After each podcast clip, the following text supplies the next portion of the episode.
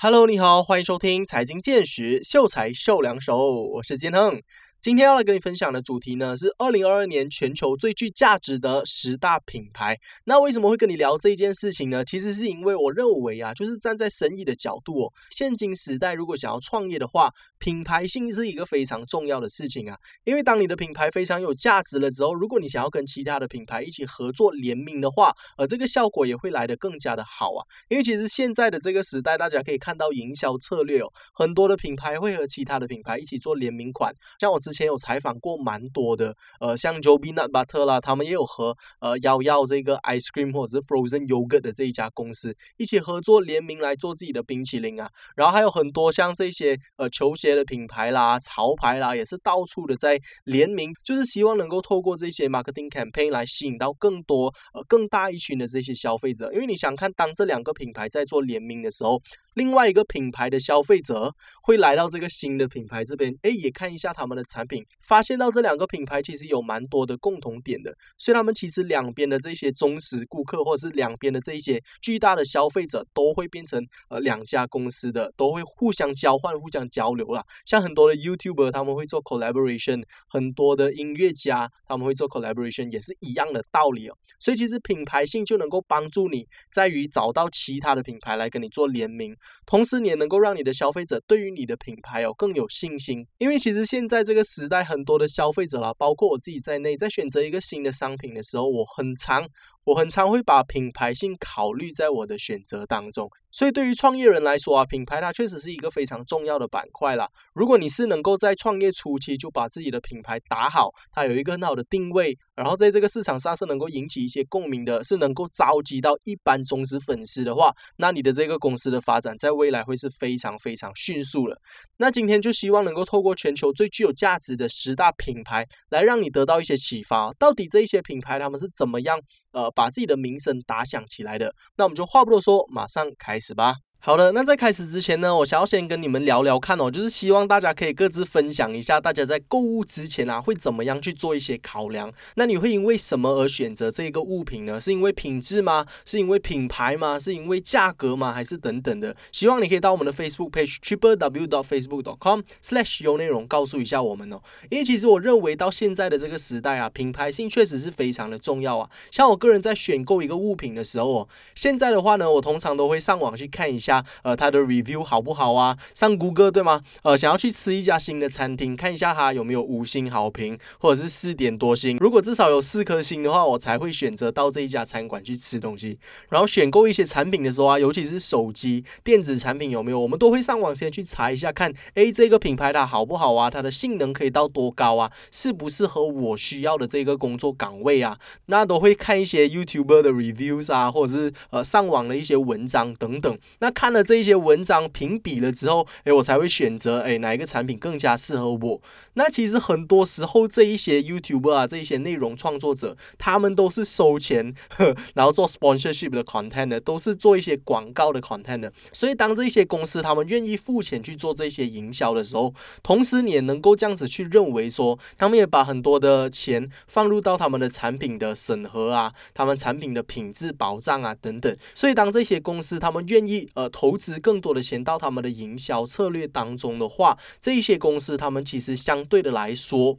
呃，也是有更加多的品质保证的，所以这些品牌他们才能够慢慢把自己公司的这个品牌性、这个品牌价值建立起来啊。那对于你来说，你认为一个好的品牌它必须要具备怎么样的一些条件呢？对于我个人来说，认为一个好的品牌它必须要有足够的历史性啊，它要在这个市场上有一段的时间，可能是一百年、八十年。你通常能够看得到一个品牌，它能够把自己的商品哦卖到很贵的价钱，它通常都会塑造一个非常有趣的品牌故事的。为什么这个品牌？才会诞生。那他们一直秉持着怎么样的理念？可能他们是一个家族生意，然后已经经营了一百年，可能已经经营了八十年，都是一个非常长的时间啊。所以时间能够证明一切这一句话，它也是有它的道理而言的啦。那为什么一个品牌能够在市场上这么长的时间没有被其他的品牌淘汰掉，没有被这个时代淘汰掉？就是因为它能够不断的改变啊，或者是说，或者是说，它一直秉持的这个理念是一直都能够被大众接受的。这个是一个大家能够接受，大家。深信，而且大家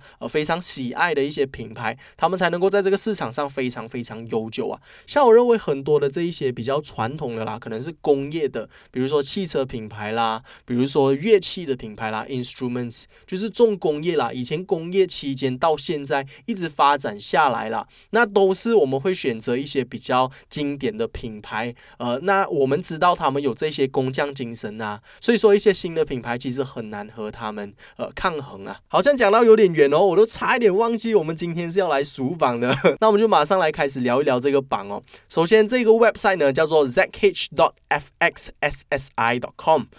我也不知道这个 website 是从哪里来的。我一输入二零二二年全球最具价值的十大品牌，呃，这个 website 就跑出来的。那我也有大概去查一下其他的 website 啦。其实我最想要看的是福布斯的，因为我认为福布斯才是最准确的嘛。但是福布斯最 latest 的，他们只做到二零二零年，所以我们要看最 latest 嘛。所以我就看到了这个榜单。那这个榜单呢，它其实和 Interbrand 的榜单是一样的。这个是另外一个 website 啦，在 Wikipedia 上面有的，所以我认为它也是有足够的这一个呃可信度，我也是认为它有足够的参考价值，所以就在这里跟大家分享看看啦。如果你有兴趣的话，你也可以大概去看一下这个 website 哦，呃，你也可以去看一下其他的一些榜单啦。呃，其实有很多很多的这些榜单都有在聊，呃，哪一个是世界上最具有价值的品牌？因为其实这一个主题啊，算算是蛮主观的。那这些榜单呢，他们都会根据各自的一些条件来做一些选择，但是你会发现到哦，来来去去都是那几个品牌而已，可能有几个有调换啦，但是呃都是那几个品牌啦，都是这个世界上呃最具有价值的一些公司，然后他们的这个市值是非常高的，或者是说他们的产品品质是非常好的，才会入选到这个榜单当中啦。所以，我们今天就选择其中一个榜单来跟大家分享好了。那我们就先从第十名开始聊好了。第十名有的是迪士尼公司，也就是 Walt Disney Pictures Company，呃，也就是我最爱的啦。他们的估值是四百四十亿美元哦。主要的这个行业呢，有的是广播、动画、电影制作、主题公园等等。那他们的产品呢，属于长篇动画哦。那其实这个也不用怎么样跟大家介绍了，相信呃听众朋友们对于这一家公司也是有非常多的了解的。我本身是看迪士尼的动画、迪士尼的电影长大的啦，到现在我还是去追哦，每一部电影啊，尤其是呃皮克斯的迪士尼士尼、皮克萨呃推出的这些电影，我每一部都会去追的。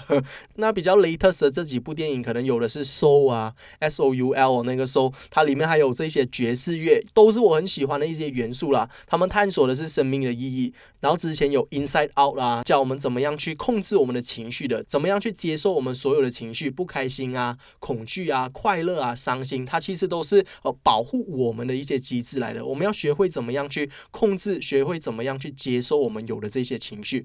我认为这些电影除了能够呃为小孩子带来一些笑声，为小孩子带来一些娱乐之外，其实也为小孩子上了一个非常重要的一课啊。像我其实小小的时候就开始看迪士尼的动画电影，呃，一开始我最喜欢的就是 Finding Nemo，还有 Toy Story 这些电影，我相信也是大家都喜爱的。呃，那这些电影其实也教会了我们亲情的重要性啊，然后要保护呃我们的这些玩具哦，不要伤害他们的这些情绪，会让小孩子回家之后啊更爱惜他们的玩具，因为每个玩具都有生命，对不对？所以其实这些电影啊，真的能够带给我们非常深的印象。呃，从小到大，我还是那么的热爱迪士尼。所以你想看这个品牌，它多么的有价值啊！他其实改变我的一生啊，完全不夸张的说。那其实除了他的公司非常有价值之外，我认为他旗下的每一个 IP 都非常的有价值啊。那在他们最新的一部电影《Encanto》里面有一首歌叫做《We Don't Talk About Bruno》，这一首歌在国外非常非常的火啊。然后这一个歌词，这一首歌名呢也被他们玩坏了。呃，这一部电影也得到了奥斯卡奖。然后这一首歌呢，其实也是有马来西亚人在里面制作的，所以我们也是非常非常的骄傲啦。首次由马来西亚人合作制作的一部电影里面是有得到奥斯卡奖的，那也为我们国家带来了光荣。除除了这一首歌之外，我相信还有其他的一些 IP，呃，其他的音乐啦，其他的角色啦，Elsa，Let It Go，这一些其实我也不用怎么样多讲吧。你问你家里的小孩子，他们都非常非常的热爱的。那其实这些真的能够影响我们一生啊，真的能够深深的烙印在我们的脑海里的，真的能够非常贴切我们生活的这一些产品，怎么不成为世界上最有价值的品牌之一呢？我认为迪士尼能够在第十名的位置啊，绝对是实至名归的。第九名有的是麦当劳 （McDonald's） 啊，那这个品牌到底有谁不知道呢？他们是全世界最大的 fast food chain，全世界最大的素食品牌连锁餐厅哦。呃，全世界各个角落，每一个小小的城市里头都有一间麦当劳。你要想看它的影响力是有多么的大，每个小孩子呃生日的时候都想要去吃一个麦当劳。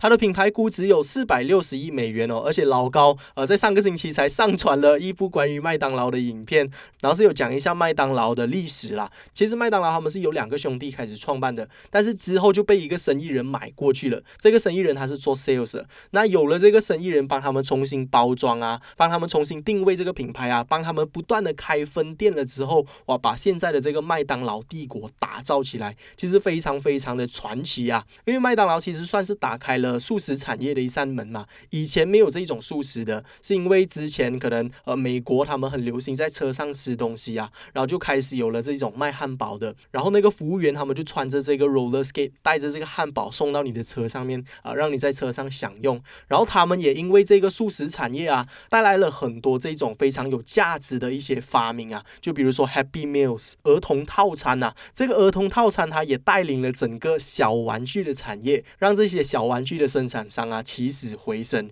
然后他们也发明了这种纸质的包装，呃，也是非常的环保的同时，也非常的方便啦。另外还有德来速啊，Drive True 也是他们品牌当中非常有标志性的一种生意模式啊。然后还有他们品牌的小丑啦，还有他们的音乐啦，叭叭叭叭叭，这些其实都是非常呃有标志性的，然后也是深深的烙印在我们所有人的脑海里的。其实你进到一间麦当劳当中啊，你真的能够看到呃男女老少的，从最小的两三岁的到八十岁的都会有在里面，然后不管是什么社会阶层的，可能大家想要省钱的会去吃麦当劳，然后有一些他们可能是想吃宵夜的也会吃麦当劳，有些人想要讲保险 plan 的 也会在麦当劳里面，然后可能有些他们是想要庆祝生日的也会在麦当劳里面哦。所以你想看这个社会上不管什么阶层的人，不管是什么肤色的人，他们都喜欢吃麦当劳。所以你想看，如果一个生意能够做到这么成功的话，它的品牌怎么可能会没有价值呢？在这里，我想要跟大家分享一下我跟麦当劳的故事哦。其实我对于麦当劳这个品牌呢，也是有偏爱的。每当我感到不开心的时候，尤其是我以前啊，呃，不会不是很会，尤其是我以前啊，不是很会赚钱的时候，没有什么赚到钱的时候啦，我就会想要一个人去吃东西，不想要人家来打扰我。我一个人想要吃东西的时候，我就会想到两个东西，第一个是麦当劳，第二个是妈妈。为什么呢？因为在我的脑海里，我觉得这两个东西是非常常便宜的。那在我不开心的时候，我就可以去这种比较便宜的餐厅。然后叫很多东西来吃，然后我就会很有满足感。那每当我伤心的时候，我就去吃麦当劳嘛。然后平常我吃麦当劳呢，我是吃那个 spicy chicken mac 里拉，或者是 filet fish 的。这里我想要跟大家问一个问题哦，大家你们喜欢吃鱼的还是喜欢吃鸡的？我们在那个 Facebook page 上面讨论一下好不好？我认为说吃鱼的才是有品味的人，对不对啊？吃鱼的帮我支持一下啊。那平常我都会吃比较便宜的套餐嘛。那如果我伤心的时候，呢，我就会叫比较多，或者是我会叫比较贵的 GCB 啦，或者是叫那种 Prosperity Burger 啦。然后我吃了之后，我就会感觉很满足，因为每当我吃的时候，我就会想到我以前呐，小时候大家吃麦当劳是很开心的嘛。那为什么长大了之后吃麦当劳，你会觉得它是一件很可耻的事情呢？因为大家觉得麦当劳是很便宜，其实吃麦当劳不便宜了。你有没有吃？你有没有吃过麦当劳？我现在吃麦当劳二十多块诶，如果要吃一餐的话，带女朋友吃五十块、四十块。跑不掉吧？呃，其实跟你吃餐厅差不多的。那为什么我们现在吃麦当劳会感觉它是一件很可耻的事情啊？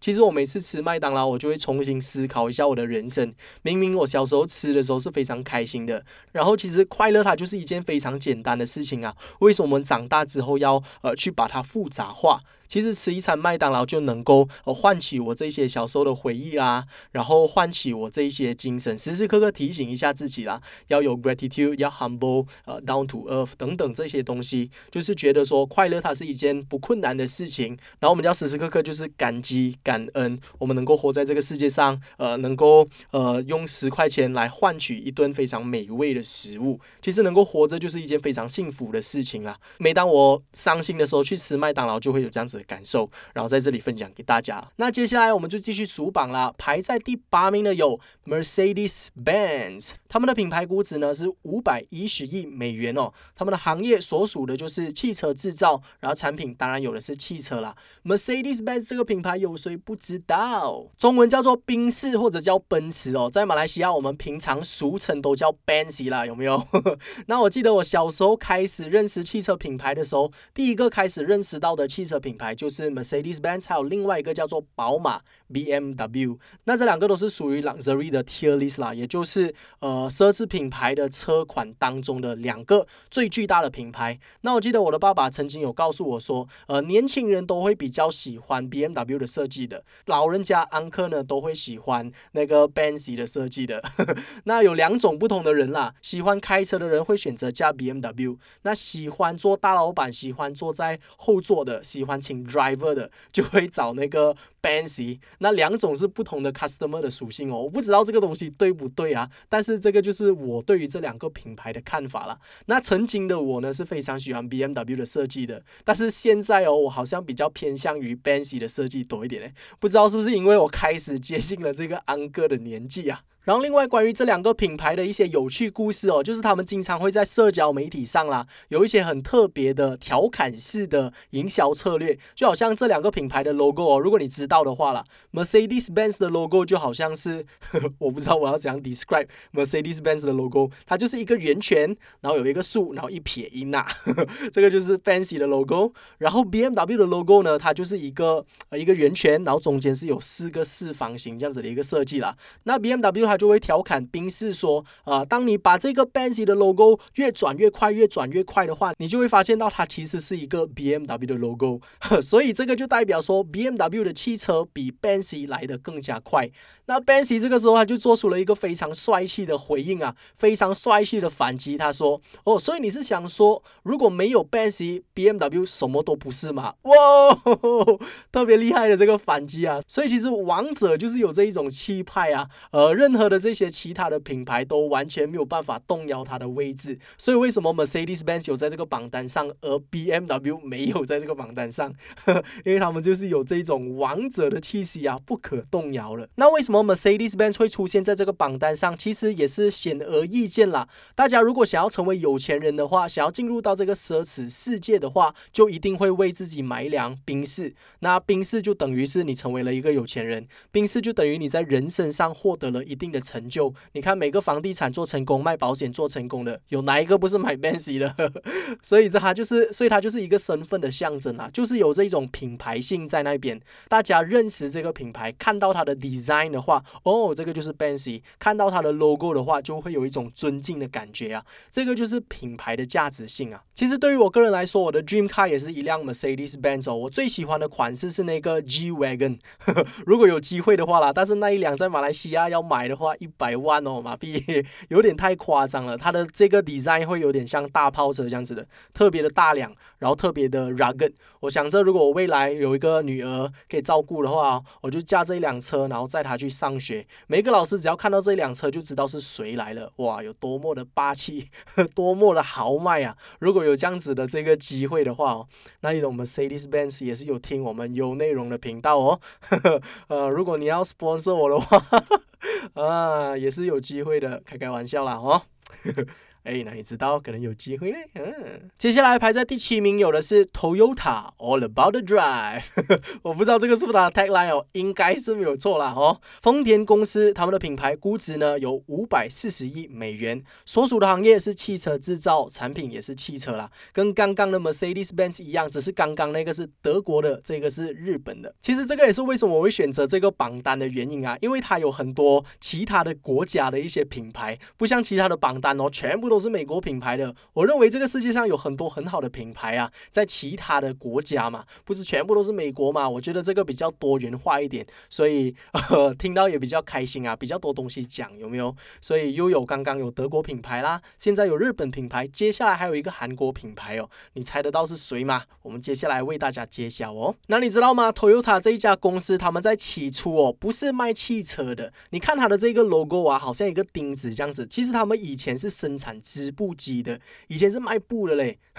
你想象得到吗？这一个针，这一个钉子啊，它其实不是钉子啦，像那个针车机上面的那一个针啊，那一个针就代表着 Toyota。是之后因为他的孩子对于汽车行业非常感兴趣，他才自己建立了一个厂啦，然后买这些机器来生产车。那之后才有了这么有名的日本的汽车品牌。我发现到蛮多的日本公司都是这样子的嘞。还有另外一个品牌叫做雅马哈，那雅马哈你会看到它有做雅马哈 Motors，它有卖摩托车的。然后你去另外弹钢琴的时候，你会看到雅马哈哦卖钢琴的，他们又有做 instruments 啦，又有做 automobiles 啦。所以到底这个品牌定位是在哪里啊？他们以前的日本公司在这个重工业时代的时候，就有做很多不同的产品线啊。然后还有另外 Seiko Epson 啊，还有卡西欧公司啊，你会以为他们是卖手表的，但是他们其实也有卖很多的电器啊，还有卖很多其他的 calculator 啊，有没有？所以他们其实做蛮多的这些机器的嘞，很多元化。这些日本公司非常的有趣哦。那其实说到 Toyota 的这个品牌，它其实就是非常的 reliable 啊。它的汽车呢，就是非常的耐用的。大家都知道，如果你买日本汽车，它是不会错的。很多的马来西亚人呢，在刚出社会找到第一份工作，如果不想要买马来西亚国产车的话，都会希望能够买一辆日本车。首先是因为它的价格是属于比较能够接受得到的这个范围啦。如果是德国汽车，就在上一个档档次嘛，对不对？日本汽车的话，又耐用，然后价格又可以接受得到，所以蛮多的马来西亚人都会喜欢，都会想要买一辆日本车的。然后在国外啊，在欧美市场，他们也是非常的受欢迎啊。在欧美市场，他们反而是那一种，呃，想要买一辆二手汽车啊，想要买一辆比较 affordable pricing。然后那边可能是比较低低下的，或者是中产阶级以下的人，他们会选择一辆日本汽车。那边加 Camry 是一件很普通的事情，但是在马来西亚，Camry 很有可能是我的 dream car。接下来第六名，我们有的是可口可乐公司 Coca-Cola，他们的品牌估值呢是五百七十亿美元，所属的行业是食品行业，然后产品当然有的是非酒精饮料啦。其实可口可乐这一家公司，它真的是一个 legend 来的。你想看一个卖碳酸饮料的公司哦，它的市值啊，它的品牌估值啊，可以比 Mercedes-Benz 还来的更加高哦。一个卖 luxury car 的公司。还来的高，你想看这个公司这个碳酸饮料真的是有多么的厉害啊？但是你想哦，也不夸张了。这个世界上有谁不了解？呃，有谁不知道什么是 Coca-Cola？有谁没有喝过 Coca-Cola？有谁不知道 Coca-Cola 是什么味道的？我相信真的是没有啊。我觉得他们能够在这个榜单上啊，有一个可能性是因为这一家公司可口可乐公司是和 McDonald's 有长期合作的。每一家 McDonald's，每一个 McDonald's 的分店，每一个 McDonald's 的旗舰店。都是规定要采用 Coca-Cola 旗下的所有的饮料，那有包括 Fanta 啦，有包括 Sprite 啦，Diet Coke 等等等等哦。那你想看 McDonald's 它都能够排在第九名嘛？Coca-Cola 公司它排在第六名也不为过。但是你知道 Coca-Cola 这一家公司它是怎么样起家的吗？其实，在很久以前哦，Coca-Cola 它为什么会叫 Coca-Cola？是因为它里面是有一个成分叫做 cocaine 的。cocaine 的华语叫什么？可卡因。它里面是有毒品的。那为什么以前有毒品呢？其实是因为之前可能打仗的时期啊，然后那时候刚刚开始毒品盛行啊，很多打仗的人他们会去吸毒的。为什么？是能够让他们缓解他们紧张的那个气氛啊。然后刚开始有毒品的时候，也是否医疗用。图的嘛，所以以前的可口可乐的定位啊，其实就好像我们现在的那一种群配陪爬购啊，每个人的家里都会有一瓶的。那这一瓶是拿来做么呢？比如说你有伤风啦、感冒啦、发烧啦、喉咙痛、喉咙痒、头痛啦、不舒服啦，都可以喝一瓶可口可乐。那这个可口可乐呢，它就能够帮你缓解这一些紧张的情绪啦，或者是让你好过一点哦，让你消除所有的病痛哦。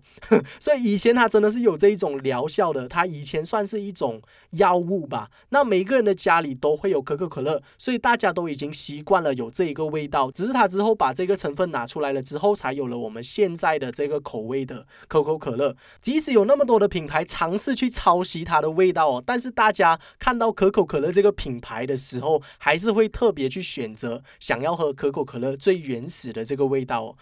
那之前也有一个实验，就是让大家蒙眼去尝试可口可乐还有百事可乐哪一个比较好喝，比较。较多人会觉得百事可乐好喝嘞，但是看到了可口可乐之后，大家还是觉得，哎，可口可乐还是比较好喝一点。这个就是品牌性啊，它已经把它生根入地，已经进到了我们的潜意识当中。当我们看到这个红色的包装，它就是比较好喝的。呵 呵这个就是从小开始培养的一种心理作用吧。我不知道要怎么样去解释啊，就是当你已经有了这样子的一种想法，而且不是你自己一个人而已哦，是全世界都有这样子的一个想法哦。那这个品牌它当然是做的非常的成功了。OK，那来到了第五名的位置，我们有的是三星集团 Samsung，来自韩国的 Samsung，它的品牌估值呢是七百五十亿美元，所属的行业是电子行业，有的产品呢有电子、家用电器、造船。飞机工程、金融、化工和娱乐等等哦。说实话，我看到 Samsung 在这个榜单上，我是非常的惊讶的哈。Samsung 这一家公司为什么它可以在榜单上的？现在还有人用 Samsung 手机的没？我看一下马来西亚的这个社会哦，身边的朋友哦，大家好像都是比较偏向于 Apple 的 product 吧。Samsung 还有的搞咩？他们还在榜单上哦。但是我深思了一下之后，我才发现到是我自己太过天真了。你想看哦，Samsung 它其实其实还有很多其他的电子产品啊，它有冰箱啦。然后它还有这个电视机啊，它的这个电视荧幕是卖的非常非常火的嘞。然后在我做了一些研究之后，我才发现到我真的是太天真了，我们真的太看小 Samsung 这一家公司了。Samsung 这一家公司它是怎么样起家的？它原本呢是卖面的，卖面之后它就开始卖糖，卖糖之后它又开始卖一些羊毛哦，然后之后它就转型变成一个 insurance company 哦，然后就开始卖一些金融商品啊。那之后又来到了电子的时代，他就开始卖自己的电脑。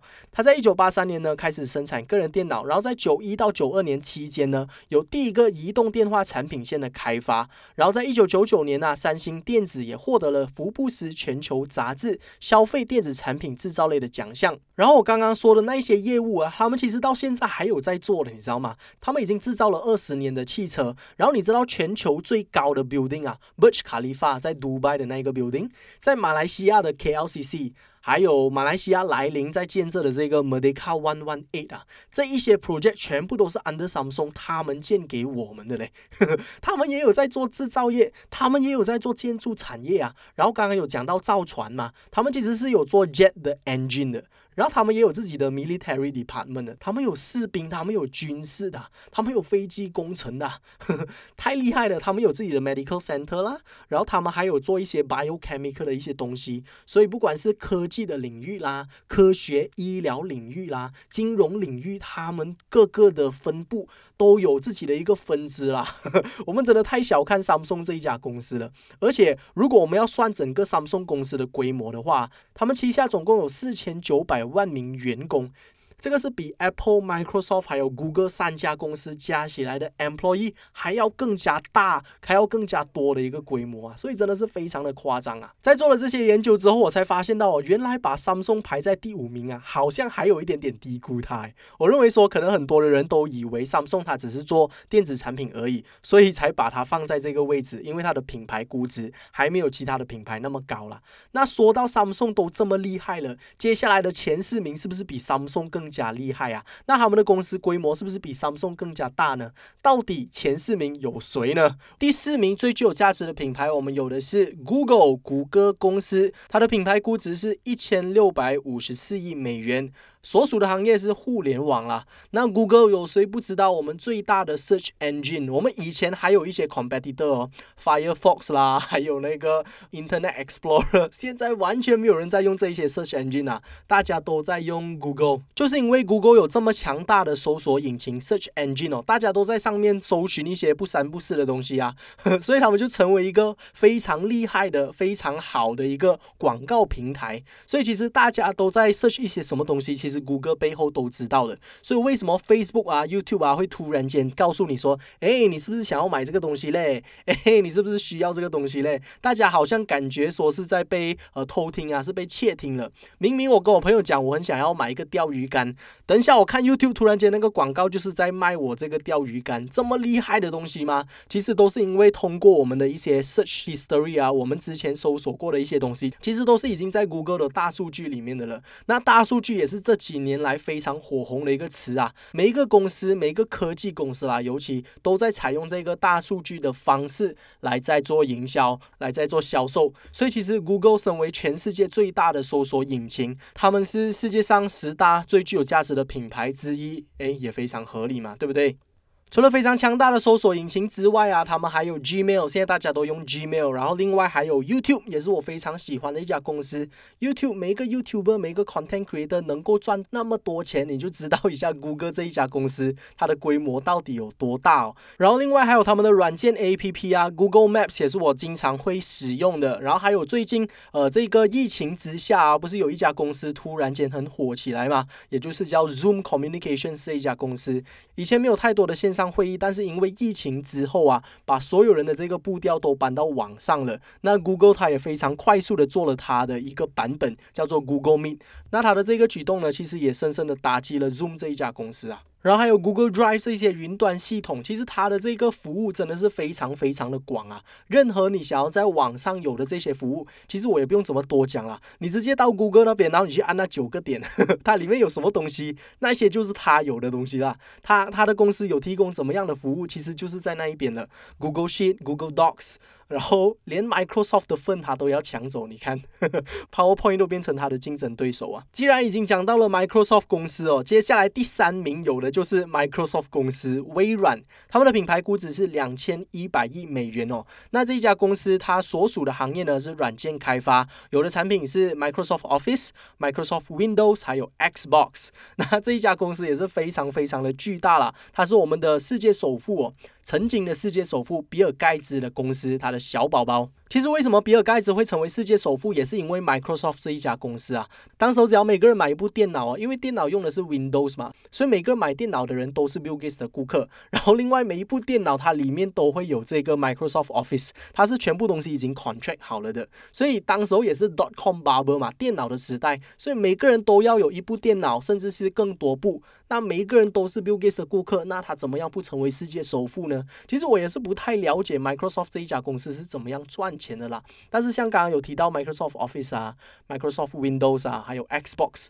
我都有用过，我都有玩过，所以如果我在不知情的情况下也能够被他赚钱的话，那他应该是非常厉害哦。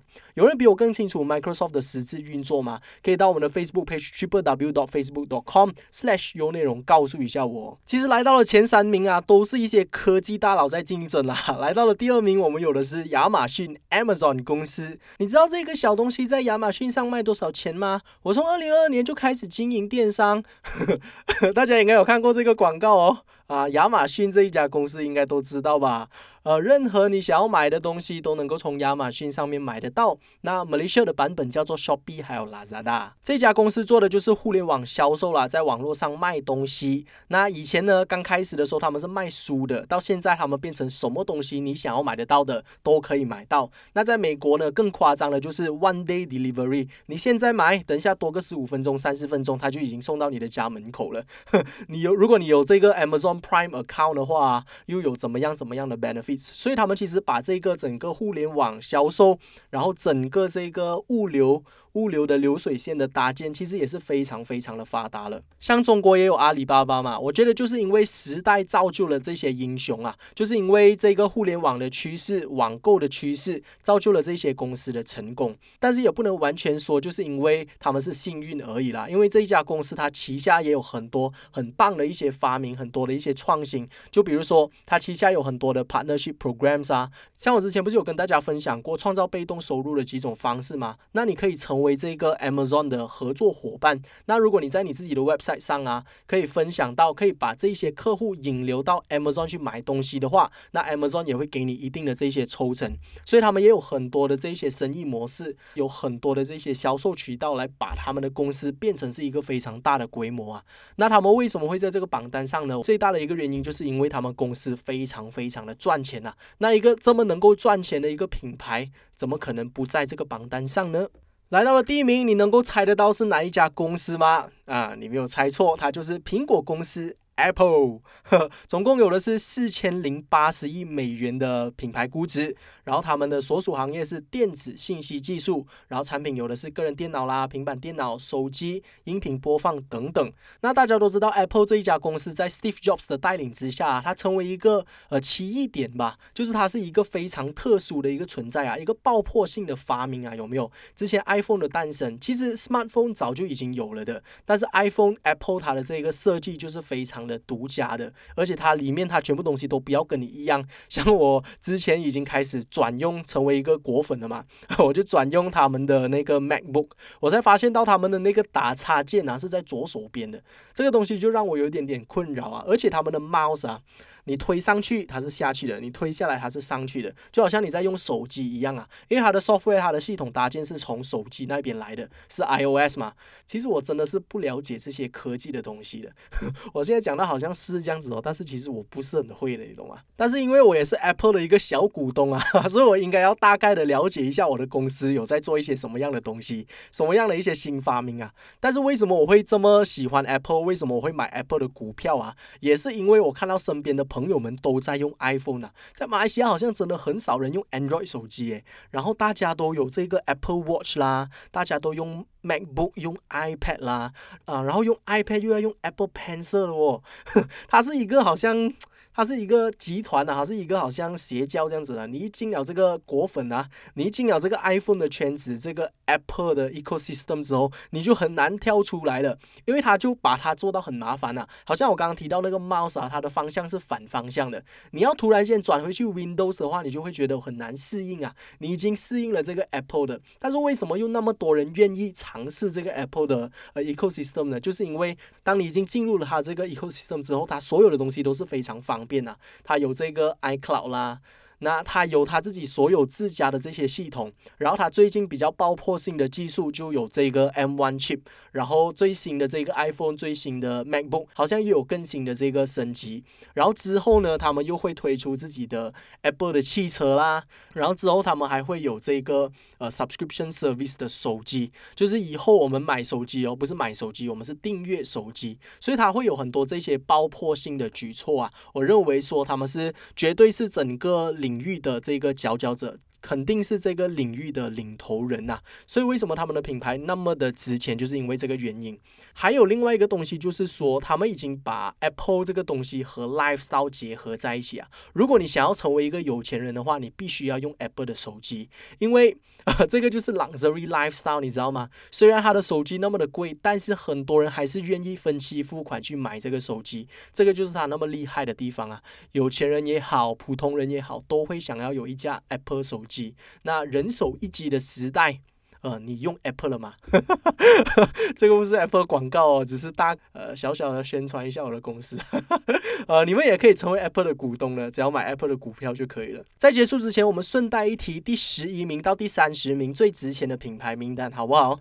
第一名到第十名好像不是很够哦，我就轻轻的带过好了啦。第十一名有的是 Nike，第十二名 BMW，第十三名 Louis Vuitton，第十四名 Tesla，第十五名 Facebook，第十六名 Cisco。第十七名 Intel，第十八名 IBM，第十九名 Instagram，二十名 SAP，二十一名 Netflix，二十二名 Adobe，第十三名 Chanel，第二十四名 Hermes。呃，第二十五名 J.P. Morgan，第二十六名 Honda，第二十七名 YouTube，第二十八名 IKEA，第二十九名 Pepsi，还有第三十名 UPS。不知道你最喜欢的品牌都有没有在这个榜单上啊？如果没有的话，也可以到我们的 Facebook page triplew.facebook.com/slashu 内容告诉一下我们哦。呃，到底你的品牌为什么没有在这个榜单上呢？呃，希望它在未来也有机会可以上到这个榜哦。其实我蛮不理解为什么劳力士 Rolex 这个品牌没有在这个榜单上啊。这几年也是钟表产业突然间蓬勃发展嘛，有没有？